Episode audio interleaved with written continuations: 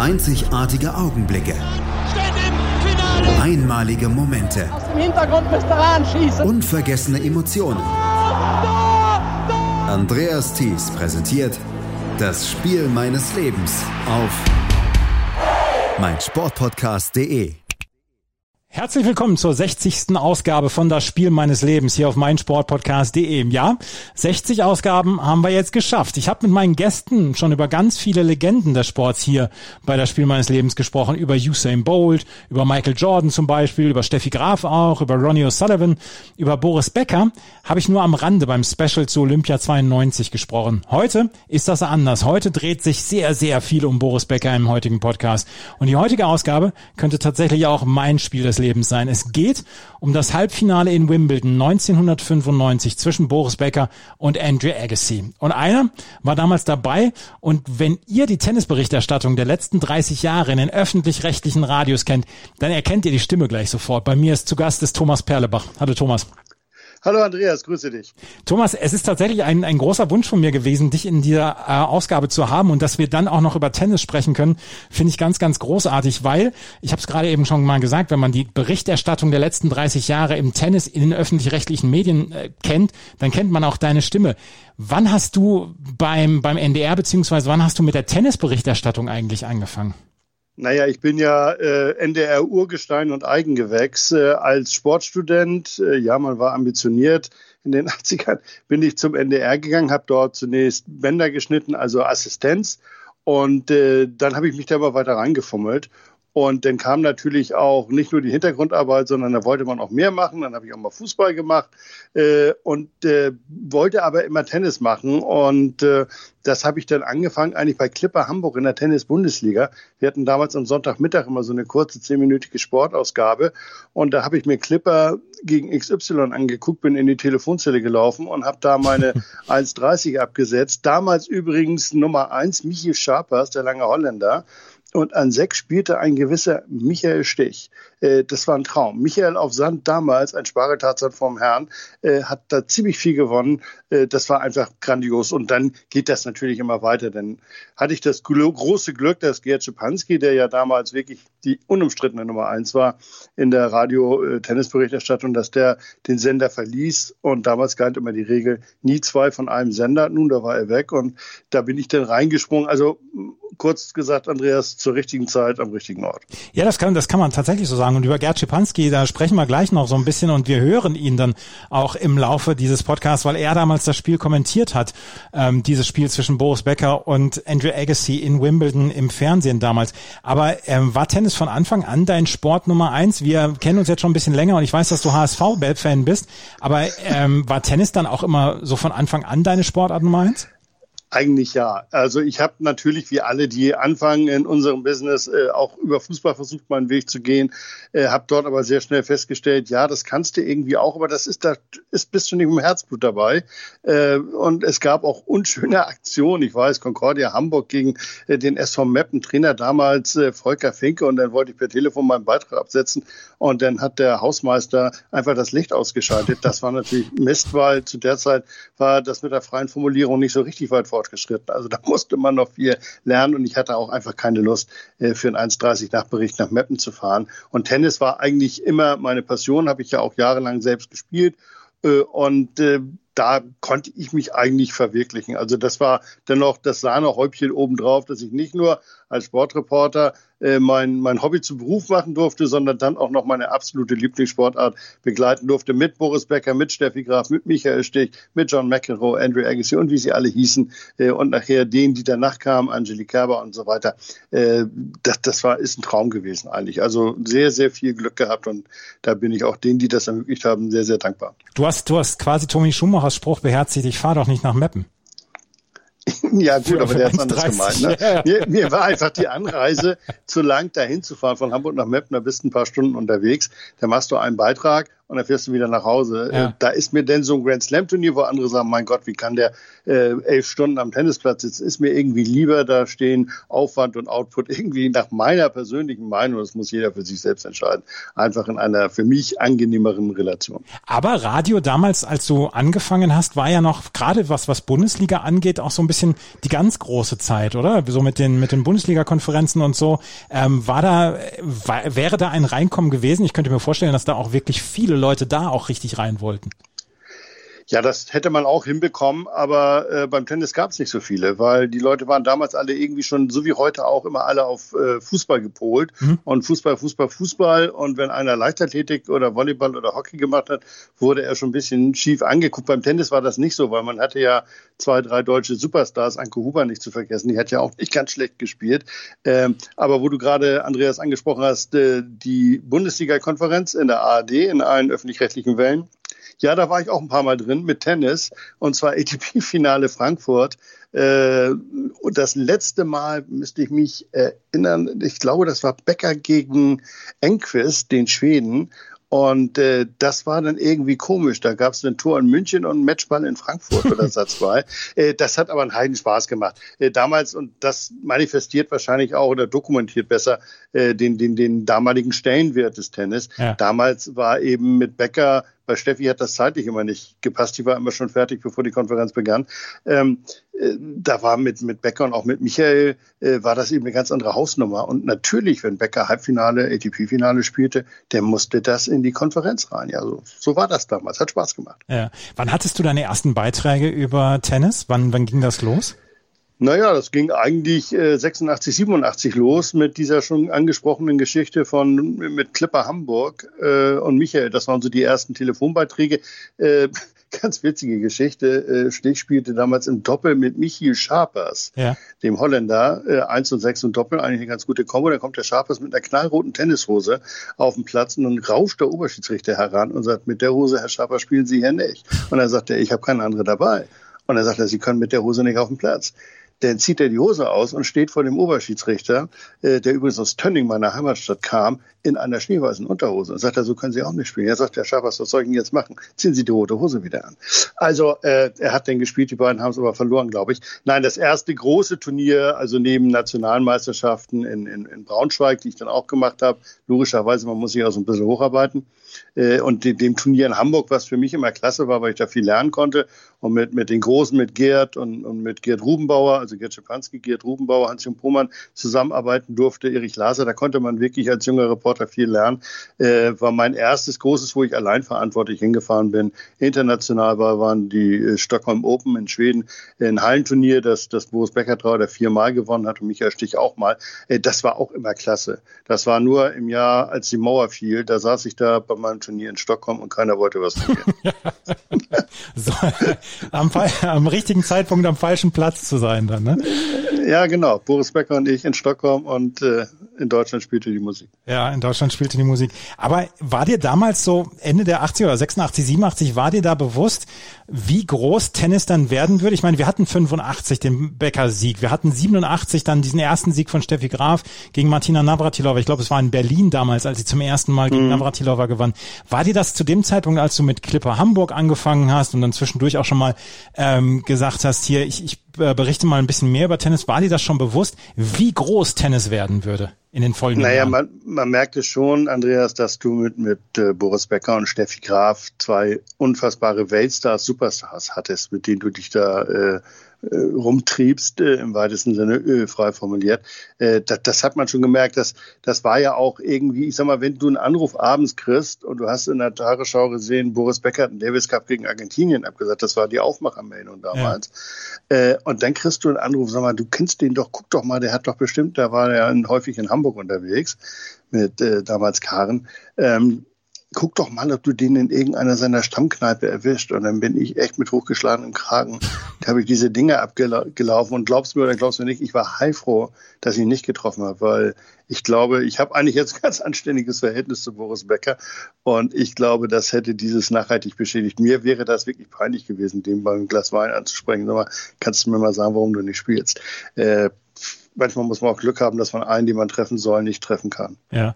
Was war deine, was war deine Lieblingsarbeit bei beim Tennis, bei der Tennisberichterstattung? Wir haben uns jetzt bei bei zwei Grand Slams ähm, äh, haben wir zusammen 14 Tage im Radioraum gesessen. Wir haben ATP Finals zusammen gemacht. Was war deine, was waren deine Lieblingssachen, die du, die du gemacht hast fürs Tennis? Waren das dann immer diese diese Schalten dann zum zum Tennis äh, beziehungsweise zu den Radiostationen oder waren es die Nachberichte etc.? Na, es ist schon die Live-Berichterstattung. Und äh, zu Zeiten der, der drei Heroen haben wir ja damals auch zu zweit äh, diese Endspiele, Halbfinals und Viertelfinals kom komplett durchkommentiert. Mhm. Äh, das war dann so, dass das erste Spiel wurde nicht gemacht und dem zweiten dann fing einer von den beiden an. Und dann ging das immer bis zum Satzende. Dann wurde einmal durchgeschnauft. Das erste Spiel des folgenden Satzes nicht übertragen. Und das ging dann lustig hin und her. Äh, und zwar in, in Wimbledon vor allen Dingen äh, und in Paris natürlich auch mit den großen Erfolgen von Steffi Graf mhm. und Michael Stegs Finale damals. Äh, das hat natürlich unfassbar viel Spaß gemacht. Der Nachteil war, wenn du dann da irgendwann fertig warst, dann war die Arbeit ja halt noch nicht äh, beendet. Dann kamen diese ganzen Nachtberichte. Und äh, ich erinnere mich, wie ich in Paris mal saß und Steffi Graf gerade gewonnen hatte und dann kriegte ich einen Anruf, wir wollen jetzt für jede Stunde einen neuen Nachrichtenton haben mit verschiedenen Aufmacher. Ja. Und für morgen früh brauchen wir auch drei. Und da habe ich gesagt, oh ja, das ist Mist, das ist jetzt übel, weil da bist du eigentlich dann am Ende. Aber am meisten Spaß gemacht hat in der Tat äh, die Live-Kommentierung dieser tollen Spiele. Gut, waren nicht alle toll, aber viele waren toll. Äh, und in Wimbledon speziell, wir hatten eine ganz, ganz tolle Kabine. Da hatte man einen, un, äh, einen totalen Blick, freien Blick, äh, ungehinderten Blick in die königliche Loge. Und da hat man unfassbar schöne Dinge äh, gesehen, die man nicht alle kommentieren durfte. Ja, ähm, ich war, also ich kann mich erinnern, wir sind, wir sind 1987 sind wir in Urlaub gefahren nach Ungarn und das war durch die Nacht und da hat damals äh, Boris Becker in Hartford dieses Match gegen erst gegen John McEnroe gehabt, aber wir sind am Sonntag gefahren und wir haben dann tatsächlich in die Nacht fahrend haben wir damals die komplette Berichterstattung vom Spiel Becker gegen Mayotte 1987 bei diesem bei diesem Davis Cup mhm. erlebt und am Radio gehört. Radio, das ist das ist mir das ist mir immer geblieben diese Radioberichterstattung vom Tennis und dann auch wirklich komplett live vom Tennis. Das ist etwas, was mir was mir nie so richtig aus dem Kopf gegangen ist und was ich mal sehr sehr geschätzt habe. Radioberichterstattung übers Tennis und ja also es macht auch unglaublich viel Spaß. Äh, man muss sich konzentrieren und man wird äh, Tage erleben, ich habe sie jedenfalls erlebt, wo du überhaupt gar keinen Zugang zu diesem Spiel da unten kriegst. Ja. Wo du, egal wie, wo du sagst, der, der macht jetzt das oder sie macht jetzt jenes, und die machen genau das andere. Und beim anderen Tag, da merkst du irgendwie von Anfang an, oh ja, da bist du voll drin, da hast du die richtige, äh, den, den richtigen Ansatz, du weißt, was die wollen, du weißt, wie die denken, glaubst du zumindest, zumindest machen sie ungefähr das, was du dir gerade vorstellen kannst. Äh, das ist einfach, und wenn so, wenn du so einen Tag zu fassen hast äh, und das Spiel auch noch gut ist und viel hergibt, dann ist das natürlich ein Traum. Äh, Albtraum kann mal sein, äh, Herrendoppel in Wimbledon, das äh, ist die hohe Schule. Ne? Also da musst du dir vorher echt überlegen, wenn die zu viert am Netz stehen, wie machst du denn das jetzt? Ne? Weil so schnell kannst du gar nicht sprechen, wie die spielen. Ja, wir sprechen ja gleich über eins deiner beruflichen Highlights dann auch. Es war ja auch eines der memorableren Matches von Boris Becker gegen Andrew Agassi. Aber gibt es noch so, so Highlights, wo du sagen würdest, wow, also das werde ich niemals vergessen, diese Sachen kommentiert zu haben, beziehungsweise dann auch begleitet zu haben? Naja, das waren die ganzen ATP-Finals, erst in Frankfurt und dann in Hannover in Deutschland. Mhm. Äh, da waren zwei Spiele sicherlich in Hannover das, das Finale von Boris gegen Pete Sampras, äh, dass er in, in fünf Sätzen verlor, das vielleicht eines oder möglicherweise das beste Finale aller Zeiten und dann natürlich sportlich nicht so hoch steht. Aber äh, 91, äh, der Wimbledon-Sieger äh, Michael Stich trifft in der Vorrunde in Frankfurt auf Boris Becker. Das war emotional, war das herausragend hässlich mhm. für Michael Stich und schön für Boris Becker. Das war eine Volksabstimmung. Da waren 9000 Zuschauer ja. und davon waren ungefähr 8890 nicht gegen Michael, aber für Boris. Und das weiß ich, das hat Michael Stich damals, und das kann man auch, glaube ich, gut nachvollziehen, äh, sehr, sehr wehgetan und Boris Becker hat die Schmerzen dieser Niederlage in Wimbledon zumindest ein bisschen lindern können, obwohl, wie hat er mal gesagt, ich glaube, der, der, der Stachel, der Stich saß tief. Ne? Also äh, so ganz rausgezogen hat er ihn in Frankfurt sicherlich nicht, aber äh, das, das waren schon herausragende Sachen. Und dann gab es eben so andere, so Kleinigkeiten, äh, Interview mit Pete Sampras in Stockholm, äh, Pressekonferenzraum besetzt, weil die Schweden da ihre Presseparty feiern. Dann sitze ich da mit Sampras ganz alleine in diesem großen Raum und dann zieht er sich die Socken aus und fängt an zu reden. Äh, so, so, so solche Geschichten halt, ne? Oder mit, mit Katze Brasch. äh, komm, eine rauche ich noch. Ich sagte, du musst morgen spielen gegen Wayne Ferreira. Ja, komm, eine rauche ich noch, dann geht das. Äh, das sind halt so Sachen, äh, und, und im Nachhinein hat man sicherlich auch zu dem einen oder anderen äh, auch so eine Art freundschaftliches Verhältnis aufgebaut. Aber äh, das, das würde jetzt, jetzt den Rahmen. Man, manchmal erlebt man Dinge, äh, ja, so der Auszug von Boris Becker nach der ersten Niederlage gegen Mujan Melbourne. Das war schon Kleinbus, der da ausgeräumt wurde. Das war schon beeindruckend. Ne? Also da kommt einiges zusammen und wenn wir jetzt noch länger Zeit haben, da fällt mir sicherlich auch noch mehr ein, aber man muss ja auch nicht alles erzählen, was man so erlebt hat. Die Niederlage von Becker gegen Moya in Melbourne, die habe ich auch noch sehr, sehr, sehr, sehr gut in Erinnerung. Das war. Ja, ich war schuld. Ich war schuld. Ach so, du warst schuld. Morgen, ja, mit Moja ein Fahrstuhl runtergefahren und hatte meinen Alukoffer mit meiner Reporterausrüstung dabei, habe ich ihm leicht gegens Knie gehauen, er hat mich böse angeguckt ahne ich doch nicht. Wenn ich da kräftiger zuschlage, kommt Becker wahrscheinlich mit einem Walkover in die zweite Runde und wir haben diesen Ärger nicht. Ja, Mensch. Aber fair wäre es nicht gewesen. Gibt es ein Lieblingsturnier, was du gehabt hast? Also wo du gesagt hast, da, da stimmte eigentlich immer alles von vorne bis hinten?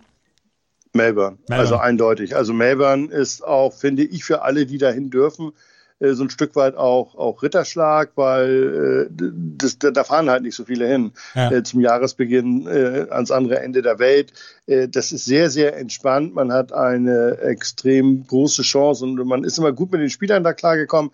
Das war deutlich unverkrampfter als bei allen anderen Turnieren. Äh, man hatte das große Glück, in kurzer Hose im Januar zur Arbeit gehen zu können. Das können so viele Deutsche sicherlich mhm. nicht.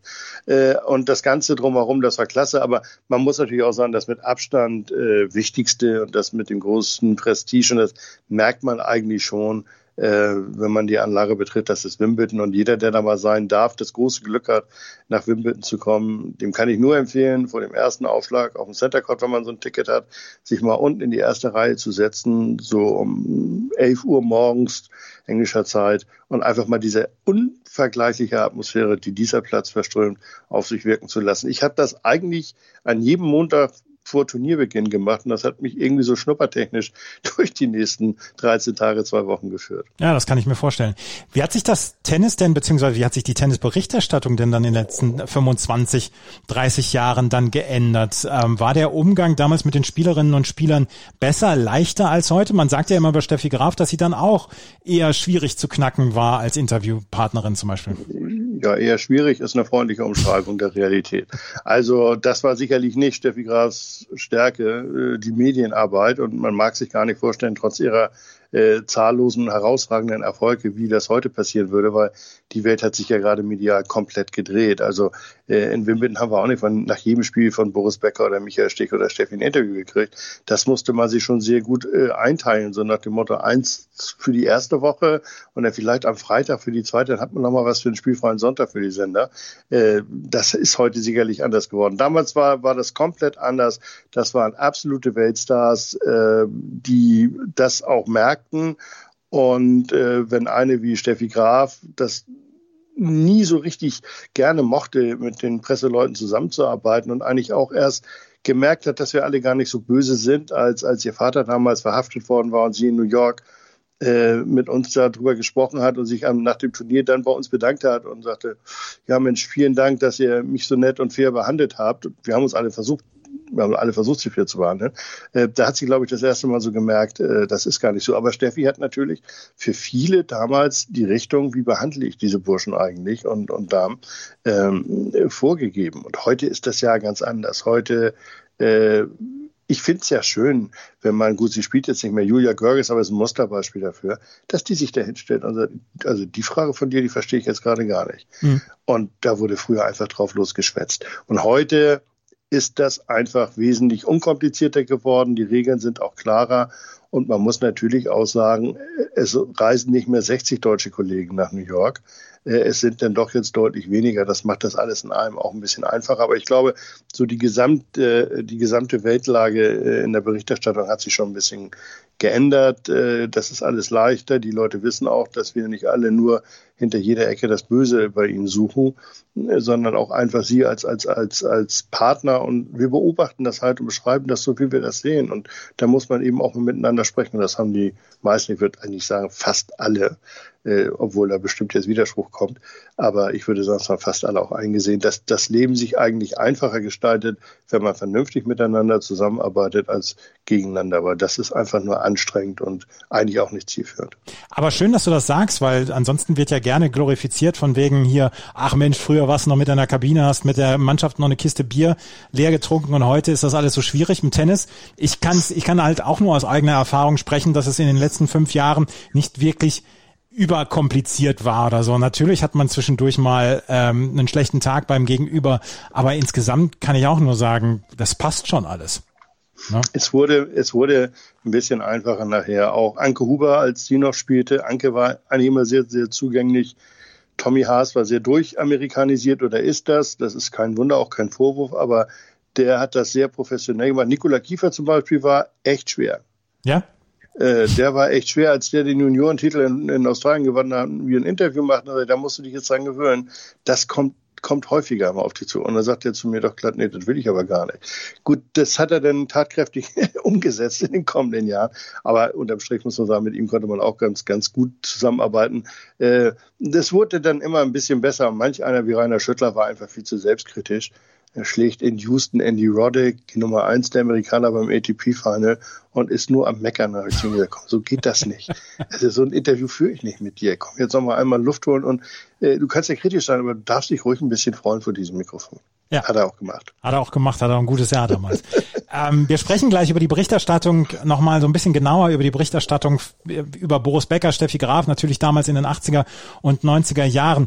Und ähm, dann sprechen wir natürlich auch über den 7. Juli 1995. Es war exakt zehn Jahre nach dem ersten Wimbledon-Sieg von Boris Becker, nachdem er Kevin Curran besiegt hatte, dass er gegen Andrew Agassi auf dem Platz stand. Und das ja eröffnete so quasi eine Trilogie von Matches zwischen den beiden in Hassduellen quasi mündend, in einem Hassduell mündend bei den US Open 1995 und einem nicht erfolgten Finale 1996 bei den Australian Open. Das alles hier gleich bei meinsportpodcast.de und das Spiel meines Lebens heute mit Thomas Perdebach.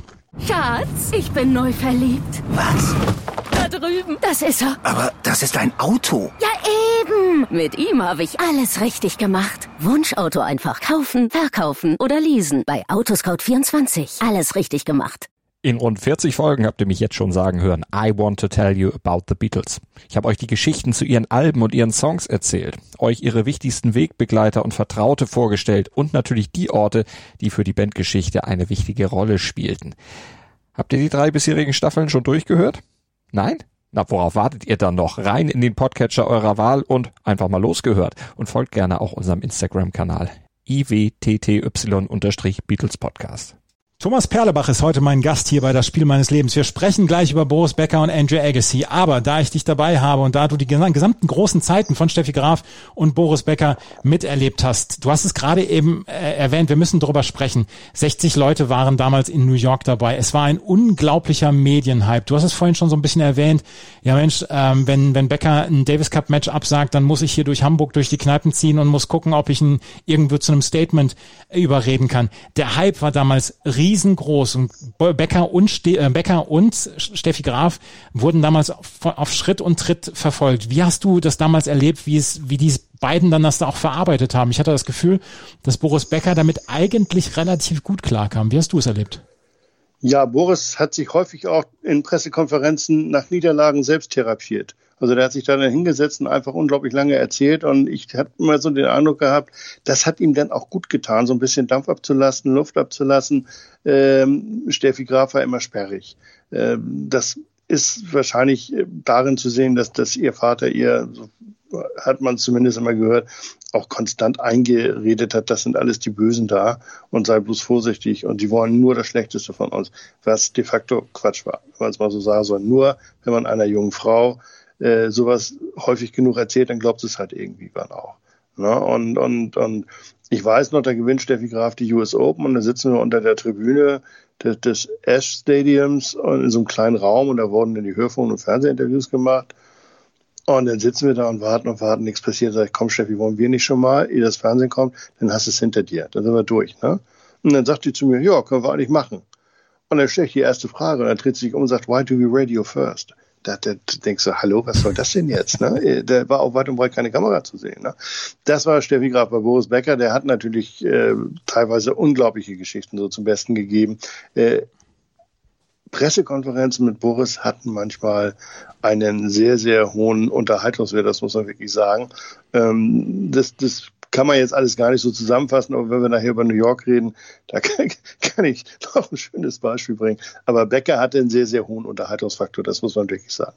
Aber er musste das doch auch lernen, oder? Ich meine, äh, es, was, was wurde damals über ihn gelästert und seine Interviews, dass er immer äh gesagt hat, etc., das musste er aber doch auch lernen, weil ich habe ich hab ein Interview von ihm jetzt direkt nach seinem ersten Wimbledon gegen Kevin Curran, gut, da war er 17, da hat er es alles noch nicht so richtig rausgehabt. Da ist er noch ein sehr, sehr, sehr schüchterner ähm, junger Mann und das ist ja durchaus souveräner geworden mit den Jahren. Ähm, das musste er aber auch wirklich von der Pike auf quasi lernen. Was habe ich nur gemacht? Ich habe Wimbledon gewonnen. Ja, ich weiß, so klang das damals. Ich habe ihm das mal vorgespielt, da hat er gelacht. Ähm, ja, natürlich muss er das lernen und das müssen alle lernen. Und der eine kann es besser und der andere kann es weniger gut. Und Becker stand halt immer, das war der erste deutsche sportliche Popstar, den wir hatten. Mhm. Äh, der hat sicherlich als allererster hat ein Sportler, hat als Sportler hat Boris Becker, dem damaligen Bundespräsidenten Richard von Weizsäcker im Sportstudio die Hand auf den Oberschenkel äh, gelegt. Das hätten Beckenbauer oder Seeler oder wer auch immer äh, natürlich nie gemacht. Äh, Boris hat das einfach gemacht. Der war sehr authentisch, der kam super rüber und dann ist das immer nach oben gegangen. Dann kam der erste Gegenwind.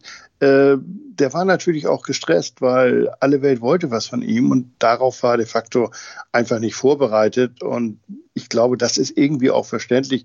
Äh, irgendwie hat er immer schon das Talent dafür gehabt, dass er sehr viel Häme auf sich gezogen hat. Mhm. Denn gestottert haben die anderen auch schon mal nach einem zehnstündigen Flug und nach ein bisschen Überdruck im Kiefer. Äh, bei den anderen wurde das irgendwie ignoriert. Bei Becker wurde immer gar kräftig draufgehauen. Aber ich finde, er ist eigentlich immer professioneller geworden. Ich weiß aber auch, äh, dass die englischen Kollegen 91 in Wimbledon sehr, sehr glücklich waren, äh, dass Becker gegen Stich spielte. Da war, sagten sie wenigstens damals, hatte Boris gerade die ganz fürchterliche äh, Aussprachephase, da war wenigstens ein Deutscher dabei, den man verstehen konnte. Ja. Und 91 ist ja, ist ja so ein bisschen auch die Niederlage seines, seines Lebens gewesen, diese Niederlage gegen Michael Stich damals in seinem eigenen Wohnzimmer. Es ist Wimbledon und ich spiele mein schlechtestes Match, wie er es damals äh, gesagt hat, auf dem Court und, und Wein, warst du damals auch schon dabei? Nee, da war ich leider nicht dabei. Da habe ich äh, die Vorauswahl der ARD nicht geschafft, aber ich hatte das Vergnügen, in Hamburg in der Redaktion zu sitzen, an einer Sendung beteiligt zu sein und da dieses Spiel abzubeten. Es hat mir ein bisschen wehgetan, aber äh, das war damals so. Ich habe danach noch genug gemacht, also ich sollte mich darüber nicht beklagen. Du hast, äh, du hast gerade erzählt, 60 Leute sind ähm, nach New York gefahren. Wie war die Ellbogenmentalität dann auch unter den Journalisten? War es dann wirklich so auf der Jagd nach der nächsten Schlagzeile? Es wurde damals jedes Match von Boris Becker im Fernsehen übertragen. An teils prominenten Plätzen, auch um 20 Uhr wurden irgendwelche Vorbereitungsturniere für die US Open ähm, äh, übertragen. Es wurde wirklich jedes Turnier gezeigt. Sat 1, RTL hat sehr, sehr viel gemacht. Wie war es damals unter den Journalisten? War es dann wirklich so, so ein Krieg hier? Wer bekommt die erste Schlagzeile und wer bekommt die ersten Töne, O-Töne von ihm? Also wir haben auch mal den Schaukampf von Boris in der Ostseehalle in Kiel gegen Henri Leconte voll genau. übertragen, da war ich auch dabei. Ja. Also auch wir sind da äh, mitzunennen. Äh, ja, es gab, äh, es war ja so, dass, dass die Exklusivinterviews mit Becker die waren halt rar gesät und mit Steffi noch rarer. Und dann gab es die Pressekonferenzen und dann gab es natürlich immer die Möglichkeit, mit, mit Tiriak äh, oder anderen Berater, mit seinem Pressebeauftragten, mit Robert Lübenow zu sprechen und da noch ein bisschen was rauszuholen. Aber es gab, äh, das, das hielt sich eigentlich alles im Rahmen. Äh, das konntest du als Hörfunkkollege sowieso nicht machen, weil du hattest halt eben nicht so wie manch ein anderer Kollege, der fuhr halt wegen Bäcker oder wegen Graf dahin. Äh, wir hatten halt 16 Deutsche im Hauptfeld und da war Boris sicherlich der größte davon, neben Steffi, aber eben auch nur einer von. Deswegen konnten wir gar nicht so viel äh, äh, Zeit darauf verwenden. Aber es gab wirklich abstruseste Situationen. Also vielleicht das Beste aus New York. Äh, da hat äh, Boris bekannt gegeben, dass er demnächst Vater wird. Und dann saß ich also in meinem Hotelzimmer, sind ja sechs Stunden Zeitunterschied und die deutsche Radiowelt morgens um fünf, das war dann 23 Uhr. Und dann saß ich da also und dann riefen mich diverse Sender an und ich habe dann immer gefragt, Baby oder Tennis.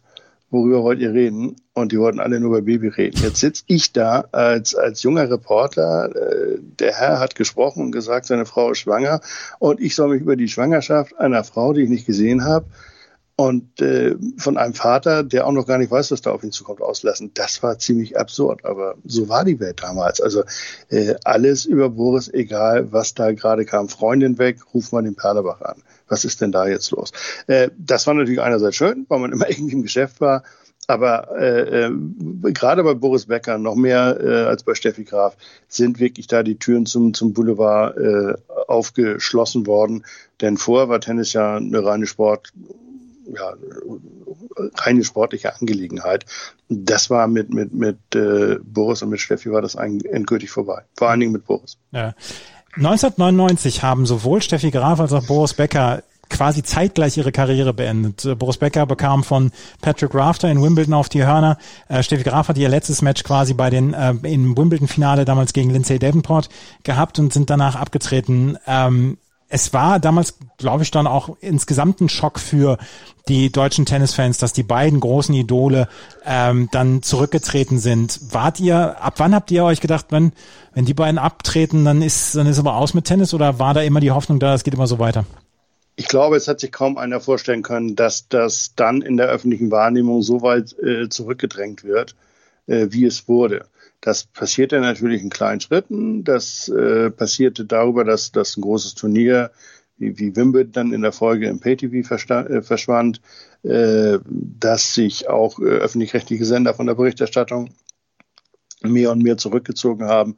Äh, und es gab natürlich, äh, es gab eben nach diesem, Michael war ja mit Becker schon 97 zurückgetreten, dann kam Boris ja nochmal zurück, genau. hätte er sich meiner Meinung nach schenken können. Äh, irgendwann, äh, wir, wir alle haben, glaube ich, den Faktor, da wird einer mal 30 Jahre oder eine einfach unterschätzt. Äh, das, das ist ja eine, eine völlig logische Geschichte, wenn einer 85 mit 17 äh, Wimbledon gewinnt, dann wird der nicht bis 2020 Tennis spielen auf dem Niveau. Da hat sich nur auch gerade beim Deutschen Tennisbund nie einer so ernsthaft Gedanken darüber gemacht. Die haben sich alle schön gefeiert und da hat aber niemand irgendwie so eine Idee gehabt, was machen wir denn eigentlich, wenn die zehn, wenn wir Glück haben, 15 fetten Jahre vorbei sind. Was machen wir denn dann? Und äh, beim, bei, bei der Sportberichterstattung, also bei meinem Metier im Radio, das ging eigentlich erstmal noch halbwegs normal weiter dann kamen natürlich schon so die ersten Mal, ersten Sender, die sagten, ja, müssen wir das dann eigentlich noch machen? Wir haben es ja dann immer weitergemacht, aber man muss auch sagen, äh, am Ende wurde Tennis daran gemessen, was es eingeführt hat. Denn vor Boris Becker gab es eigentlich die Quote in der Sportberichterstattung nicht so richtig. Aber dann gab es ja diesen Davis Cup in Frankfurt, äh, dann das Spiel von Westphal gegen Schmid, wo sich dann erstmals ARD und ZDF zusammengeschlossen haben, um parallel so ein Davis Cup Spiel zu übertragen. Und dann mussten andere Sportarten wirklich drunter leiden. Schwimmen, Fechten, Leichtathletik, alles das, was wir früher, vielleicht kannst du dich noch dran erinnern, so 23 Uhr Zusammenfassung, mhm. halbe Stunde Schwimm-EM, ja. das flucht dann alles raus weil die Quote natürlich nie an die vom Bäcker am Nachmittag heranreichte. Äh, und das ist nachher dann eben auch zurückgefallen. Und man muss auch einfach fairerweise sagen, ähm, das erleben wir ja auch in anderen Nationen, in anderen Ländern. Äh, wenn die Superstars erstmal abgetreten sind, dann dauert es immer ein bisschen. Und ich finde, wir haben es ganz gut hingekriegt äh, im Laufe der Zeit, das wir gar nicht, aber Deutschland hat ja dann wirklich wieder sehr erfolgreiche Tennisspieler gehabt und hat sie immer noch äh, immer noch äh, spielt einer mit, mit, mit Sascha Zverev, der, da bin ich mir eigentlich ganz sicher, äh, nicht nur einen großen Titel holen wird. Und Angelique Kerber ist vielleicht auch noch nicht ganz am Ende ihrer Möglichkeiten angekommen. Also da, da ist ja immer noch was gewesen und zwischendurch gab es ja auch noch ein paar andere. Wer hätte denn, äh, dass, dass, dass Kerber all diese großen Erfolge feiern darf und Zverev äh, in den Endspielen steht und, und wir hatten Rainer Schüttler und so weiter und so fort. Also ich habe bestimmt jetzt irgendjemandem fürchterlich Unrecht getan. Tommy Haas und Nikola Kiefer, da hat Tiriak mal was sehr Schönes zu gesagt. Er hat gesagt, die Deutschen sind einfach ungerecht äh, ja mit Haas und Kiefer zwei super Tennisspieler, Nummer zwei und vier der Welt und messen alles und jedes immer nur an Steffi Graf und Boris Becker und Boris Becker und Steffi Graf. Und ich glaube, das trifft den Kern des Problems, glaube ich, ganz gut. Ja, absolut. Ich habe jetzt noch mal gerade zum Spaß geguckt, äh, Australian Open 2005. Da gab es keinen deutschen und keine deutsche Spielerin, die in die dritte Runde gekommen sind damals. Da sind, also Huber war die letzte, ich weiß, ich kann mich an die Schlagzeile erinnern. The German press troops heading for the Gold Coast. Als ob wir dann, ja, als, als, als ob wir dann, erstmal waren wir keine Truppen, ich fand das irgendwie auch schon immer komisch, aber egal wie, äh, natürlich äh, sind wir alle nicht an die äh, Gold Coast gefahren, um äh, surfen zu lernen, sondern haben das Turnier weiter äh, äh beobachtet. Ja, das war Anke Huber, bin ich mir ziemlich sicher, äh, ohne dass ich jetzt nachgeguckt habe. Aber Anke war die, die, die letzte Verbliebene. 2005, ja, 2005 hat es tatsächlich Annalena Grönefeld in die dritte Runde noch geschafft. Hat Annalena das, guck an. Ähm, bei, beim Einzelturnier. Aber ansonsten war mhm. das dann so ein bisschen, wo man gesagt hat, okay, das war auch so ein bisschen der Tiefpunkt des Interesses des deutschen, ähm, des deutschen Tennis-Fan. Nee, aber, nee, würde ich nicht sagen. Weil es gab ja vorher auch schon andere Turniere. Es gab mal die, die, die French Open, da flogen an einem Tag, flogen da wirklich Becker, Idberg, Sampras und Agassi raus. Mhm. Und da stand man dann und dachte, hu, jetzt wird's aber eng. und er blieb als einziger, der so ein bisschen Ausstrahlung hatte und den man verkaufen konnte, André Medvedev, Freund Huber, äh, äh, übrig. Äh, auch das hat's gegeben. Also es ist nie so, dass, dass sowas immer zum ersten Mal äh, stattgefunden hat. Aber äh, glaub es mir oder glaub es mir nicht. Äh, es ist wirklich so, da kommst du aus Wimbledon und da hat Frau Kerber gerade den Titel gewonnen und dann fährst du ein halbes Jahr später nach Melbourne und fragt dich ein Kollege nach, musst du wieder zum Tennis kommen müssen? Kann ja so nicht die Rede sein. Ich fahre da eigentlich ganz gerne. Ja, aber sind ja, gewinnt ja keiner mehr was. Mhm. Also das, äh, Angelique Kerber hat dieses Jahr Wimbledon gewonnen. Ja. Ach. Ach. Ja. Ne? Also äh, wenn es die Leute dann einfach nicht wahrnehmen wollen, dann kann man sieht man kann sie ja nicht verpflichten dazu. Aber äh, das ist halt eben auch ein Problem für Spielerinnen und Spieler, die sagen dir dann auch nicht zu Unrecht, guck doch mal, wir haben drei in der vierten Runde und dann sagt, das ist alles schön und gut. Die äh, Währung in Deutschland ist eine andere. Da zählt eigentlich, fängt das Ganze erst ab Halbfinale an zu zählen. Das gilt dann auch für die Berichterstattung, die dann wenn äh, bis Viertelfinale ist das so ein bisschen normal, manchmal ein bisschen mehr, manchmal ein bisschen weniger. Ab Halbfinale kommen dann diese längeren Strecken äh, längere Leitungszeiten, mehr um das Spiel herum. Da macht man dann eben auch Halbfinale Melbourne zur besten deutschen Zeit morgens im Radio mit vielen, vielen Einblendungen, aber eben immer erst ab Halbfinale. Das ist so ein bisschen so eine Unwucht in der Wahrnehmung der, der Protagonisten und äh, der, der Hörerinnen und Hörer. Du hast dich jetzt dieses Jahr, ähm, das darf ich glaube ich erzählen, darfst, hast du dich in den Ruhestand verabschiedet und ähm, ja, ich hoffe, klar. du genießt die Zeit, aber was, was wirst du am meisten vermissen? Gar nichts. Gar nichts? Äh, nein, ich, ich, ich, ich habe das ja, das ist ja eine freiwillige Entscheidung. Und äh, ich bin ja in einer unglaublich privilegierten Situation. Ich wurde nicht rausgeschmissen, man hat mich nicht gezwungen zu bleiben, sondern ich durfte selbst entscheiden, und, und äh, ob ich weitermachen will oder nicht. Im Moment vermisse ich wirklich sehr, sehr wenig, weil ich glaube, ich habe in meinem Leben verdammt viele Tennisspiele gesehen. Und das waren viele, viele sehr, sehr gute dabei, aber da waren auch manche dabei, wo du echt gesagt hast, so, jetzt kommt mal zum Ende, Jungs. äh, was ich vermissen werde, ist ganz klar äh, Januar, Melbourne, die Sonne, äh, das Drumherum, die, die, die netten Menschen, das ganze Ambiente. Ich glaube, sprich mich bitte im Januar, in der zweiten Januarhälfte, äh, nicht auf Melbourne an. Das könnte einen ziemlich bierbeißigen äh, Kommentar meinerseits zutage führen. Ja, das, ist, äh, das werde ich vermissen, ganz klar. Also wer Melbourne nicht vermisst, äh, dem ist ja nicht zu helfen. Absolut nicht, absolut nicht. Das, das kann ich tatsächlich jetzt auch mal aus eigener Erfahrung dann äh, besprechen. Du hast sehr viele gute Matches gesehen. Ein gutes Match und ein hervorragendes, ein fantastisches Match ist das Halbfinale vom 7. Juli 1995 zwischen Andrew Agassi und Boris Becker. Und es war der Auftakt zu ja zweieinhalb quasi Matches, die in Erinnerung bleiben in dieser Beziehung zwischen Becker und Agassi, was Agassi dann auch in seiner Biografie Open dann auch sehr, sehr ausführlich besprochen hat. Wir sprechen gleich über Teil 1 und das ist das Match von 1995 gewesen, am 7. Juli 95, Becker gegen Agassi. Es war ein furioser Viersatzritt, den Becker am Ende gewonnen hat. Das gleich hier bei meinsportpodcast.de und das Spiel meines Lebens. Schatz, ich bin neu verliebt. Was? Da drüben. Das ist er. Aber das ist ein Auto. Ja, eben. Mit ihm habe ich alles richtig gemacht. Wunschauto einfach kaufen, verkaufen oder leasen. Bei Autoscout24. Alles richtig gemacht. Thomas Perlebach ist hier zu Gast bei mir und wir sprechen jetzt über das Match von Boris Becker gegen Andrew Agassi. 1995 im Juli war es. Es war das Halbfinale zwischen Becker und Agassi. Und wenn wir auf dieses Match zu sprechen kommen, müssen wir vorher dann darüber sprechen, wie die beiden ins Halbfinale überhaupt gekommen sind. Weil Becker hatte vorher, in der Runde vorher im Viertelfinale gegen Cedric Piolin, einen fast viereinhalb Stunden Kracher überstehen müssen. Nachdem er die ersten beiden Sätze mit 6 zu 3 und 6 zu 1 gewonnen hatte, verlor die nächsten beiden Sätze im Tiebreak und gewann den fünften Satz mit 9 zu 7. Ich habe damals nicht wirklich viel übrig gehabt für ähm, Cedric Piolin, für sein Spiel etc. Hattet ihr da oder hattest du damals ein bisschen Sorge, Mensch, das verliert der Becker noch nach 2-0 Satzführung? Naja, wenn es in den fünften Satz geht, ist das halt immer äh, offen. Ich bin nun nie ein großer Cedric Piolin-Fan äh, gewesen und äh, ich fand, dass er in diesem Match äh, deutlich über seine Verhältnisse gespielt hat äh, mir, ich finde immer so gemessen an dem, sein, sein Abstand zur absoluten Weltspitze, äh, der wird eigentlich dadurch deutlich, wenn man sich das Finale äh, 97 anguckt. Da gewann Piolin im Halbfinale gegen Michael Stich bei seiner Abschiedstournee äh, und traf dann im Endspiel auf Pete Sampras 6-2, 6-3, 6-1. Also ich glaube eine Stunde 28 Minuten ja. oder so. Das ist schön für den frühen Feierabend, aber das war natürlich ein lausiges Finale und das lag nicht an Pete Sampras. Das lag nicht an Pete Sampras, nee. Aber ich finde, Becker hatte dieses Match mit und mit Haaresbreite überstanden. Andrew Agassi seinerseits hatte bis zum ähm, Viertelfinale halt überhaupt keine Probleme gehabt. Hat einen Satz gegen David Wheaton damals abgegeben ähm, und äh, war ansonsten ins äh, Viertelfinale oder ins Halbfinale gekommen, unter anderem durch einen Sieg über Alexander Mrons. Und da müssen wir noch eine kleine Nebengeschichte reinbringen.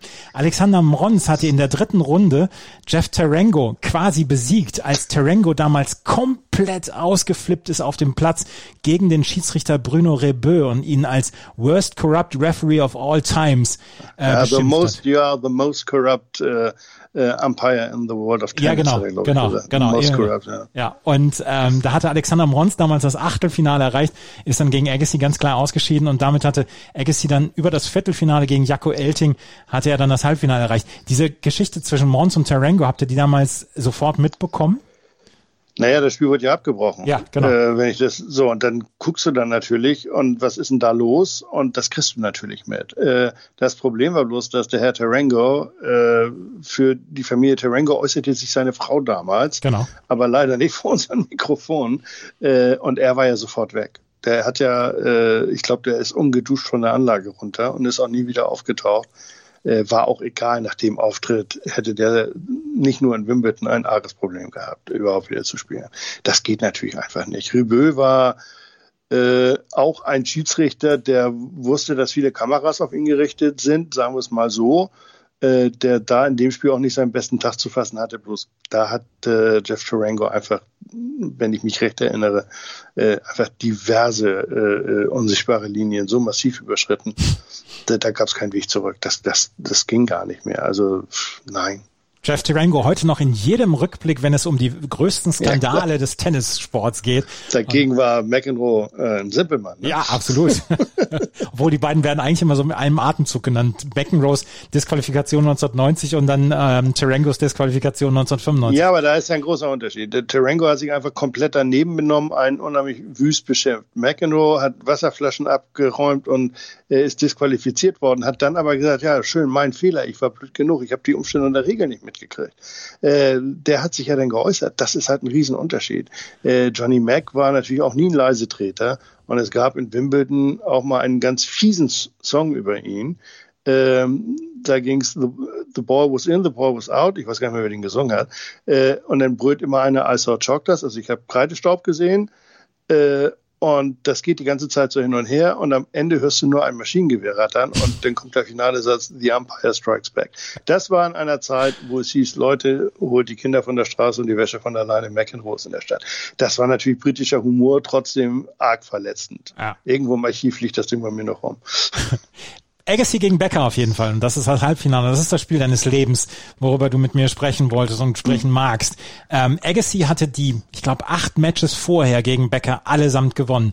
Becker hatte ein großes, großes Problem mit dem Spielerischen von Andrew Agassi, weil Andrew Agassi damals schon zu den besten Return-Spielern gehört und eigentlich mit Boris Beckers Aufschlag häufig machte, was er wollte. Andrew Agassi war damals ähm, in Wimbledon angetreten. Er hatte vorher schon gewonnen, dieses Turnier, und ähm, hatte erst so ein paar Jahre damit ja kokettiert, dass er nicht hingefahren ist. Er war auch nicht bei den Australian Open äh, ein paar Jahre lang, da weil er seine Kleidung nicht anpassen wollte, kam dann irgendwann in weißen Klamotten und die, mit diesem weißen Kopftuch kam er dann auf die Anlage, hat dort dieses Turnier dann ja auch gewonnen gegen Goran Ivanisevic im, im Finale und war dann ja so, so also insgesamt gehörte er damals schon zu den Tops, war es war Nummer eins der Weltrangliste, war Nummer eins der Setzliste und traf auf Boris Becker, der zu dem Zeitpunkt immer noch sagte, das ist mein Wohnzimmer hier, der Center Court in Wimbledon. Du hast, das darf ich dann auch nochmal verraten, ein eher gespaltenes Verhältnis zu Andrew Agassi.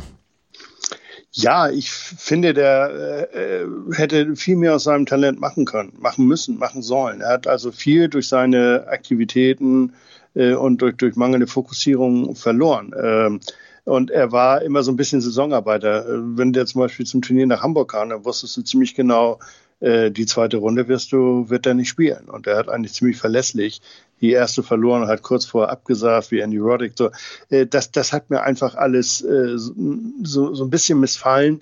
Äh, ich würde ihn jetzt nicht so harsch kritisieren, wie Boris Becker das getan hat. Aber ich finde, dass Andrew Agassi ein herausragender, ein spektakulärer Tennisspieler war. Mich haben die Klamotten eigentlich auch nie gestört. Äh, okay, manchmal sah es ein bisschen komisch aus. Ähm, aber äh, das, das ist ja dann auch, da weiß man ja auch, dass da eine Werbestrategie dahinter steckt und so ganz blöd sind wir ja auch nicht. Und es muss einem ja auch nicht immer alles gefallen. Ich, das Einzige, was ich wirklich Andrew Agassi vorwerfen kann, dass er, oder zwei Sachen, dass er aus meiner Sicht viel mehr hätte gewinnen müssen und viel konstanter hätte spielen sollen. Und manchmal war er so im Umgang auch mit, mit, mit Kollegen arg ruppig. Also ich weiß, der ATP-Finale in Lissabon, da hat so ein, so ein portugiesischer Kollege seinen ganzen Mut zusammengenommen und äh, las dann einen Zettel vor mit der Frage an Andrew Agassi, äh, was er denn seiner Mutter und seiner Familie zu Weihnachten schenken würde. Da gibt es ja zwei Möglichkeiten. Du sagst, pass mal auf, mein Freund, die Frage passt dir gerade gar nicht her oder du machst es wie Agassi, schmeißt den Arsch, schmeißt das Arschloch raus. Da saß der saß neben mir und, und kriegte das Wein. Und da habe ich gedacht, ey, das muss doch nicht sein. Mhm. Benimm dich. Sag ihm einfach, du, schöne Frage, aber nicht der richtige Ort dafür. das ist gut. Mhm. Ja. Also Agassi und äh, Becker hatten zu dem Zeitpunkt, Becker hatte kein gutes Verhältnis zu Agassi. Das, das war in diesem Match gar nicht so richtig zu sehen. Ähm, erst nachher wurde es dann so richtig ja artikuliert dann auch, aber da sprechen wir gleich noch drüber. Aber ich habe gerade eben erwähnt, Agassi ähm, konnte Be Beckers Aufschlag sehr, sehr gut lesen. Er hat hinterher mal äh, zugegeben, dass Becker jedes Mal, wenn er die Zunge rausgestreckt hat beim Aufschlag, dass er die Richtung angegeben hat, wo er hinschlägt und dass er deswegen seinen Aufschlag so gut lesen konnte. Agassi hat in den ersten 50 Minuten mit Boris Beckers Aufschlag gemacht, was er wollte. Das war eine Demonstration mhm. der Klasse, der Weltklasse von Andrew Agassi. Das war einfach atemberaubend gut. Ich habe das Match in großen Teilen jetzt nochmal nachgeschaut und die ersten 50 Minuten sind aufsehenerregend gut von Andrew Agassi. Das stimmt. Ich weiß noch, wie ich da oben gesessen habe und für irgendeinen Sender das Spiel kommentiert habe und gerade sagte bei 2-6 und 1-4, das hat er jetzt irgendwie auch nicht verdient, dass er hier so vom Platz gefegt wird. Also so ein bisschen mehr Becker, ein bisschen weniger Agassi könnte es schon sein. Und wie aus dem Nichts heraus fängt der eine plötzlich an, unheimlich gut zu spielen und der andere stellt sein, sein, das Spielen praktisch ein. Es kippte ja total, obwohl die so praktisch einstellen, ist natürlich Quatsch, weil Becker dann die nächsten beiden Sätze, meine ich, im Tiebreak gewonnen hat. Aber äh, das war schon, manchmal sind das so Sachen, da guckst du auf die Anzeigentafel und du siehst so, wie du gerade gesagt hast, wie das Spiel läuft, 2, 6, 1, 4, oh Gott, oh Gott, oh Gott. Und da hatte ich so ein bisschen Mitleid mit Boris Becker und in, genau in dem Moment kippt das Spiel. Ja, man hat schon gesehen, dass er irgendwie anfing, auf dem Platz zu lachen, aber das siehst du natürlich nicht aus dieser Kommentatorenbox, dass er da äh, zu Brooke Shields rüberschmachtet, der damaligen äh, Frau Agassi. Das, das hat man auch erst im Nachhinein so alles erfahren. Äh, wer heute behauptet, während des Spiels das mitbe mitbekommen zu haben, boah, Respekt. Also ich habe es ich hab's mir nochmal angeguckt und es ist in keinem, in keinem Teil der Übertragung zu sehen, dass Boris Becker, was Andrew Agassi auch groß ähm, ja bespricht in seinem Buch Open, dass Becker Kusshände Brooke Shields zugeworfen hat. Brooke Shields damals, ich glaube, es war sogar die Frau von Andrew Agassi zu dem Zeitpunkt. Genau. Und mhm. Becker sagte hinterher, er brauchte eine neue Taktik, deswegen habe er versucht, Andrew Agassi rauszubringen und habe Brooke Shields Kusshände zugeworfen. Es wird in dieser Übertragung wird es nicht klar und es ist nirgendwo nein. zu sehen. Aber nein, nein, nein. Eins, Boris hat das ja auch, äh, hat sich auch nie dafür entschuldigt. Äh, das hätte er vielleicht mal machen sollen. Äh, aber ich finde, er ist entwaffnet ehrlich damit umgegangen. Er hat gesagt, ich hatte keine Chance. Agassi war einfach besser als ich. Und ich musste irgendwas machen, um ihn aus dem Rhythmus zu bringen. Und das ist ihm natürlich an dem äh, Freitagnachmittag hervorragend gelungen. Es gab mal ein anderes Spiel gegen Andrei Medvedev, da ging es ihm ähnlich schlecht. Da hatte er eigentlich auch gar keine Chance. Äh, da fing er an, Faxen zu machen, stellte sich hinter die Ballkinder und brachte den André völlig aus dem Rhythmus. Und am Ende hieß es Game Set Match Becker. Also äh, Ziel erreicht. Äh, ein Fairnesspreis wird er für das eine wie das andere nicht bekommen. Wir hören mal rein in die Übertragung von Gerd Schepanski. Der Ton ist nicht ganz so gut, aber ich bin ganz froh, dass ich überhaupt Töne gefunden habe von diesem Match. Es gibt's in ähm, komplett übertragen dann noch damals bei RTL wurde es, RTL Plus wurde, wurde es damals übertragen. Und wir haben ihn vorhin schon angesprochen. Gerd Schepanski leider viel zu früh verstorben.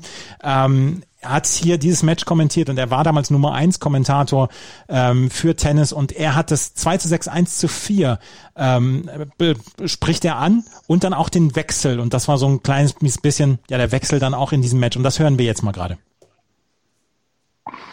Ja. Er macht aus jeder Situation, was er will. Bisher, das muss man, wir haben uns sicherlich was anderes gewünscht. Beim Seitenwechsel eben, ich sagte ja, die Augen sind der Gradmesser. So sagt Becker fast eine Minute lang. Unglaublich jedenfalls, was Agassi hier spielt, was er zurückbringt, wie er passiert, wie er retourniert. Da war so ein bisschen Verzweiflung in Gerd Schipanskis Stimme zu hören, oder?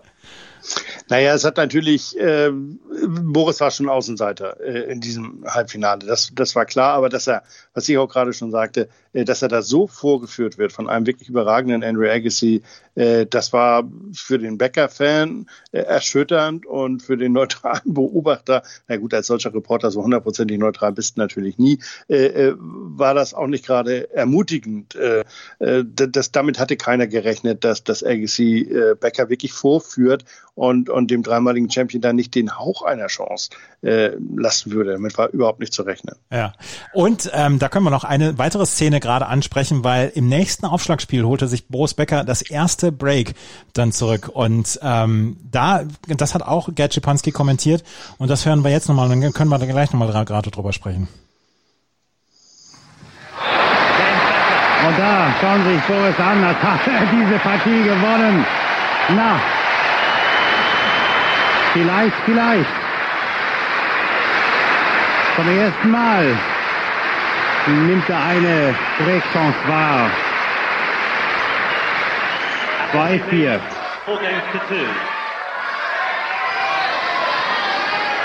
Vielleicht beginnt ja für Becker jetzt das Match. Vielleicht beginnt für Becker jetzt das Match. Es ist begonnen. Ich möchte einmal gerade erzählen, wie ich das Spiel damals geguckt habe.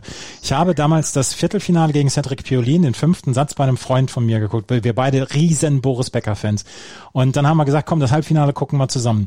Und es war bei ihm unterm Dach bei seinen Eltern und es war relativ heiß draußen und Becker verlor, äh, wie gesagt, die ersten 50 Minuten 2-6-1-4, es war eine Vorführung. Da haben wir damals gesagt, komm, schalt mal um habe ich, hab ich zu ihm gesagt, schalt mal um. Und dann hat er auf, auf die, Lindenstraße umgeschaltet. Das war damals auf dem Freitagnachmittag.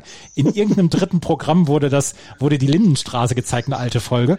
Und dann haben wir zwischen dem 1 zu 4 und dem 5 zu 4 haben wir nichts mitbekommen von dem Match. Weil damals auch noch keine Handys etc. Wir haben nicht auf den Livescore oder so geschaut, sondern haben dann zurückgeschaltet beim 5 zu 4. Und ähm, dann hatte, dann hatte auch Gerd Schipanski dann auch wieder ein bisschen mehr Timbre in seiner Stimme. Und wir haben nur so gedacht, boah, da ist Licht am Ende des Tunnels.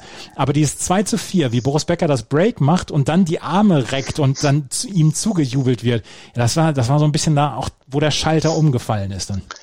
Naja, das war natürlich die Suche nach dem Schlüssel, wie komme ich rein in dieses Spiel. Er hatte ja gar keine Chance. Und äh, das ist eben auch eine der Qualitäten des Boris Beckers gewesen, dass wenn er so eine Chance hatte, dass er sie ihm nicht immer, aber häufig wahrgenommen hat. Und äh, da Agassi hat die Tür aufgemacht, unfreiwillig, aber Becker ist da durchmarschiert wie, wie nichts Gutes. Und dann war er am Ende mit den schon angesprochenen ganzen Drumherum, mit den Rahmenbedingungen auch nicht mehr von, von, von, äh, aus dem, aus dem, von der Siegerstraße abzubringen. Aber äh, das ist eben auch die Kunst der ganz großen Spieler, dass sie äh, immer dranbleiben, immer auf ihre Chance hoffen. Das erleben wir immer wieder. Der Freizeitspieler sagt bei 0,40 eigener Aufschlag Mist, Break gleich. Äh, nein, äh, der Profi spielt das so, spielt das Punkt für Punkt weiter. Und deswegen äh, die ganz Großen gewinnen dann eben auch mal so ein, so ein Match oder, oder nutzen diese Chancen, um so ein Match äh, zu gewinnen. Das erlebt man immer wieder. Und das ist, äh, gut Tennis spielen können die Jungs irgendwie und die Damen irgendwie alle. Aber das ist eine besondere Qualität, die halt nur die wenigsten haben. Boris Becker hatte sie, und hat sie an diesem Tag gegen Andrew Agassi wirklich zu 100 Prozent auf den Platz gebracht, auf dem Center Court in Wimbledon.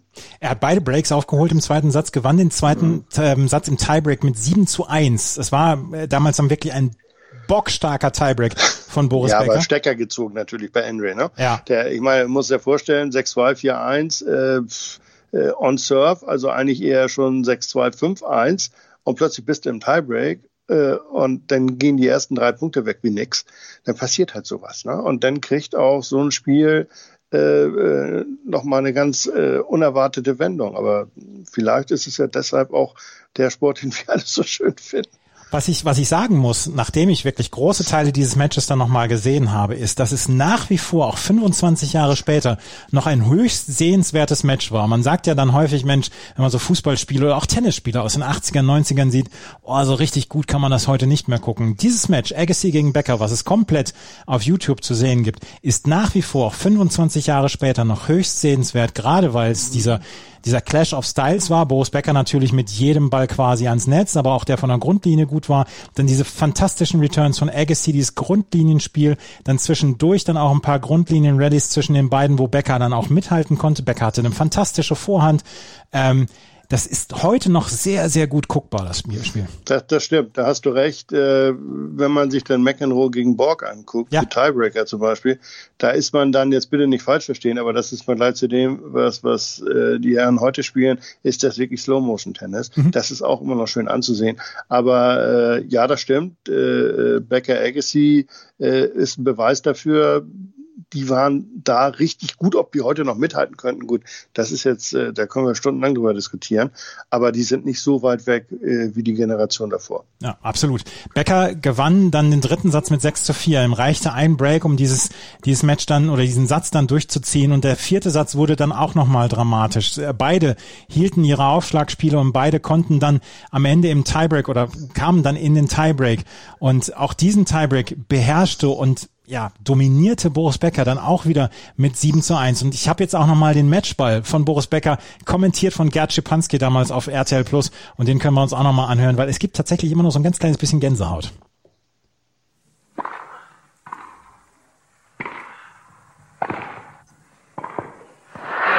Die Partie ist vorbei.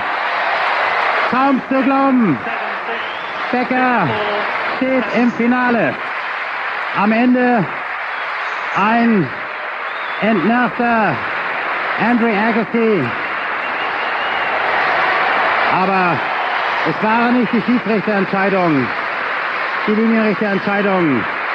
Es war Becker, der hier dieses Spiel mit einstündiger Verspätung übernommen hat und dann nach Hause gefahren hat.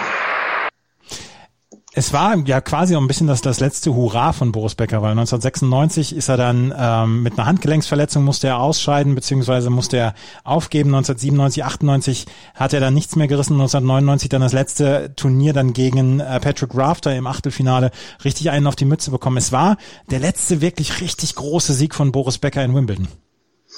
Das stimmt. Äh, und den zelebrierte er ja dann auch. Und das, sicherlich auch zu Recht. Äh, das war ich sag mal so, so überraschend der Beginn war, so völlig unerwartet war, war der Ausgang dieser Partie. Und es war natürlich einfach nochmal toll, äh, in dem Jahr nochmal ein Finale äh, in Wimbledon zu haben mit Boris Becker. Das war äh, war klasse da gegen Pete Sampras. Das konnte man ja dann auch nicht ahnen, dass er da eigentlich auch überhaupt gar keine Chance hatte in diesem Endspiel aber es war irgendwie, glaube ich, auch für ihn eine große äh, Genugtuung, es nochmal bis in den Sonntag in Wimbledon geschafft zu haben. Und jetzt habe ich eine kleine Überraschung für dich, weil ich habe das, oh. ich habe das gefunden. Es, äh, ich habe äh, auf YouTube gefunden die PK nach dem, nach diesem Match von Boris Becker gegen Andrew Agassi. Oh, und stellt Perlebach eine dusselige Frage. Perlebach stellt sogar zwei Fragen und äh, das hören wir uns dann jetzt nochmal an. Aber wie war denn Ihre Gefühlslage ja. bei 2614? Ich muss ehrlich sagen, auch da habe ich mich eigentlich wohl gefühlt. Auf der einen Seite, weil ich habe nicht schlechtes Tennis gespielt. Also ich habe nicht das Gefühl gehabt, dass ich heute keinen Ball getroffen habe und keinen ersten Aufschlag oder unheimlich viele Doppelfehler. Ich war einfach wirklich perplex, wie unglaublich gut er gespielt hat. Und ich habe gesagt, also ich kann kaum noch besser spielen, auch von der Grundlinie nicht. Und, und ich kann vielleicht noch ein bisschen besser aufschlagen, aber äh, ich wusste gar nicht, was ich jetzt noch groß ändern soll, damit ich ein paar Spiele gewinnen kann. Oder wo, wo würden Sie den Punkt festmachen, wo das Ganze gekippt ist? Agassi hat gesagt, er hat, nachdem der zweite Satz weg war, unheimlich viel von seinem ja unglaublichen Selbstvertrauen verloren. Ja, er war relativ ehrlich, das, das habe ich auch gemerkt. Also er hat ja, unheimlich stark begonnen, was er ja immer tut und er hat mich vom Platz geschossen, anderthalb Sätze lang, obwohl ja, das, das, das wollte ich dir nicht vorenthalten, weil ich das, ich habe das tatsächlich kurz vor der vor der Aufnahme habe ich das noch gefunden, habe ich gedacht, da freut er sich. Wo findet drauf. man denn bitte schön Pressekonferenz Wimbledon 95 Halbfinale? Bei, bei YouTube habe ich es gefunden. Es ist wie gesagt, der der Ton ist leider schlecht, aber als ich deine Stimme gehört habe, habe ich gedacht, das muss unbedingt noch rein hier in den Podcast. Ja, danke dir. Ähm, Boris Becker hat auf jeden Fall dann ja auch gesagt, also in der Pressekonferenz, die war sechs oder sieben Minuten im deutschen Teil, hat er sich nur positiv zu Agassi geäußert und hat gesagt hier, ähm, Agassi hat mich anderthalb Sätze an die Wand gespielt, hat, hat hier unglaublich äh, gut retourniert. Hinterher hat er dann allerdings gesagt, ähm, Becker hätte ähm, oder Becker hat wohl gesagt, dass Agassi ähm, elitär sei, unbeliebt unter den Kollegen und bekomme von den Turnierdirektoren. Nee, das ist dann in dem Mitschnitt nicht drin. Äh, das hat er da gesagt. Äh, da hat er sich wirklich ausgelassen darüber. Aha. Und äh, ich mache mal einen kleinen Vorgriff, Andreas. Ja. Also er hat ja, das ging an, wie der da rumläuft. Wenn ich meinem Sohn das anziehe, dann sagt er, Papa, du bist verrückt. Äh, und äh, da wird, äh, wird bevorzugt von den Turnierveranstaltern und äh, spielt immer nur auf den großen Plätzen. Denn, denn, dann kommen die anderen mit ihm alle nicht klar, die mögen ihn alle nicht und so weiter und so weiter und so weiter. Und ich mache jetzt mal den Schwung zu den US Open Halbfinal äh, äh, in dem gleichen Jahr. Da trafen die sich dann, die beiden Herren ja im, im Halbfinale und das war ja mit Ansage. Das war man guckt auf die Ausruhe und sagt, oh super, ja. wenn es läuft, Becker Agassi, das wird lustig. Äh, und äh, da gab es dann vor diesem Halbfinale eine PK oder was danach, weiß ich jetzt gar nicht mehr genau. Auf jeden Fall wurde äh, Boris von den amerikanischen Kollegen darauf angesprochen, äh, was er denn da alles Wimbledon über Agassi vom Stapel gelassen hätte.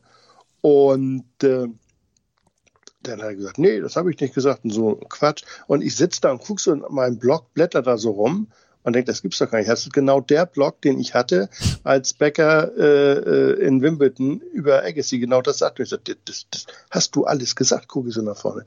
Das hast du alles gesagt. Und Becker war aber vehement dabei, sich zu verteidigen und beendete den englischen Teil dieser Pressekonferenz mit dem legendären Ausspruch, uh, there once was a very famous German politician called Konrad Adenauer, and he said this with this special accent äh, was stört mich mein Geschwätz von gestern? Und kannst dir vorstellen, alle amerikanischen Kollegen gucken und sagen, äh, Adenauer, und dann habe ich gesagt, ja gut, der spielt jetzt oben in Henry Ford Golf, äh, der war mal deutscher Kanzler. Der, das war, das verstand natürlich keiner. Das hat, aber das, das war halt so. Ne? Also er hat das schon gesagt, äh, aber er wollte es ja zurückholen, hat nicht so ganz geklappt. Also die waren in inniger Abneigung zueinander verbunden. Es war, es war dieses, dieses Match, also bei den US Open, das war der pure Hass zwischen den beiden. Es gibt halt der, das, ähm, die Gratulation am Netz oder der, der Handshake Super, am Netz ne? fällt quasi, fällt quasi aus. Ähm, die, äh, Agassi guckte Becker nicht an und, und hatte dieses Match dann gewonnen. Und dann gibt es ja noch, auch das ist im Buch von ähm, Andrew Agassi besprochen und, und das schreibt Agassi im Buch. 96 hätten die beiden im, im Finale bei den Australian Open nochmal aufeinandertreffen können. Becker hatte als erster das Finale erreicht und Agassi soll laut eigener Aussage dann das Halbfinale gegen Michael Chang absichtlich verloren haben, weil er nicht nochmal gegen Becker antreten wollte. Das ist, ähm, das hätte dann so ein bisschen die Trilogie werden können zwischen den beiden innerhalb von einem Dreivierteljahr. Ja, die haben tatsächlich nie bei einem Grand Slam Turnier im Finale gegeneinander gespielt. Ja, beweise das Gegenteil. Auf der anderen Seite könnte man auch sagen, was für ein Blödsinn. Der hat doch immer gegen Becker gewonnen. Warum nicht auch im Finale äh, von Melbourne? Hätte er wahrscheinlich auch gewonnen. Aber äh, warum soll man in Agassi diese Aussage, die ja für ihn auch nicht so richtig schön ist, äh, verlieren zu wollen, hinzubekommen, ohne dass einer mitkriegt, ist auch nicht so einfach, hat er, glaube ich, gesagt. Ja, äh, wenn man weiß, was da noch so alles war, ich weiß, dass das Becker da immer schon meckerte und muserte, wo denn welche äh, äh, Familie, also wer welche Box hat bei diesem Spiel im, im, in Flushing Meadows. Und natürlich hat, hat Agassi genau die Box genommen, äh, wo die Runden zuvor immer die Becker-Truppe gesessen hatte und so weiter und so fort. Also da hat, glaube ich, auch Brad Gilbert, äh, der damalige Coach von, von Andrew Agassi, eine herausragende Rolle gespielt. Also da wurde auf allen Ebenen äh, echt fies miteinander umgegangen. Äh, das gibt's halt immer wieder, dass sich zwei Sportler nicht mögen, die sich häufig äh, gegenüberstehen. Aber so, das hat schon diese, diese, dieses Unverständnis für den anderen. Das Becker ist eine Generation, der ist groß geworden mit, mit John McEnroe, mit, mit Ivan Lendl und dann kommt da plötzlich dieser Andrew Agassi daher, der so ganz anders ist als alle anderen. Damit konnte er irgendwie überhaupt nicht umgehen. Ähm, trotzdem hätte man es, glaube ich, so, diese Eskalationsstufe hätte es nicht gebraucht. Wahrscheinlich nicht Becker, auf jeden Fall, um jetzt nochmal den Faden zurückzuspinnen ähm, zu Wimbledon, hatte dann, du hast es eben erwähnt, gegen ähm, gegen Pete Sampras im Finale. Genau. Keine Chance. Er hat zwar einen Satz gewonnen, aber wir müssen am Ende sagen, Sampras hatte das von vorne bis hinten im Griff und hinterher hat dann Becker gesagt, ja, wahrscheinlich ist es jetzt sein Wohnzimmer, das von Sampras und ähm, Becker hat 1995 aber dieses Match gegen Andrew Agassi noch gewonnen und es war ein, ein wirklich fantastisches Match und ähm, ja. Ja, er sagte ja, hat er selbst gesagt, das war ab Mitte des zweiten Satzes das vielleicht beste Match, das ich je gespielt habe. Ähm, das ist, da ist sicherlich auch was Wahres dran. Ja, absolut. Das war das Spiel vom, äh, meines Lebens von meinem Kollegen, Ex-Kollegen Thomas Perlebach vom NDR früher. Thomas, ich danke dir sehr herzlich für deine Erinnerung. Das hat mir großen Spaß gemacht. Andreas, ich danke dir. War sehr schön, hat wirklich viel Spaß gemacht. Auch mir. Vielen Dank. Falls ihr ein Spiel eures Lebens habt, über das ihr sprechen wollt, es muss nicht Tennis sein. Die letzten beiden Ausgaben jetzt waren Tennis, aber wir können über Fußball, wir können über alles sprechen, was ihr wollt. Ähm, dann kontaktiert mein Sportpodcast.de und wir werden einen Termin finden und dann sprechen wir auch über das Spiel eures Lebens. Wenn euch das gefällt, was ich hier mache, freue ich mich über Bewertungen und Rezensionen auf iTunes. Das war die 60. Ausgabe von Das Spiel meines Lebens. Ich hoffe, das hat euch gefallen. Bis zum nächsten Mal. Auf Wiederhören. Einzigartige Augenblicke. Einmalige Momente. Aus dem Hintergrund müsst ihr anschießen. Unvergessene Emotionen. Andreas Thies präsentiert das Spiel meines Lebens auf meinsportpodcast.de. Schatz, ich bin neu verliebt. Was? Da drüben. Das ist er. Aber das ist ein Auto. Ja, eben. Mit ihm habe ich alles richtig gemacht. Wunschauto einfach kaufen, verkaufen oder leasen. Bei Autoscout24. Alles richtig gemacht. Wie baut man eine harmonische Beziehung zu seinem Hund auf? Puh, gar nicht so leicht. Und deshalb frage ich nach, wie es anderen Hundeeltern gelingt, beziehungsweise wie die daran arbeiten. Bei Iswas Dog reden wir dann drüber. Alle 14 Tage neu mit mir, Malte Asmus und unserer Expertin für eine harmonische Mensch-Hund-Beziehung, Melanie Lippisch. Ist was, Dog? Mit Malte Asmus. Überall, wo es Podcasts gibt.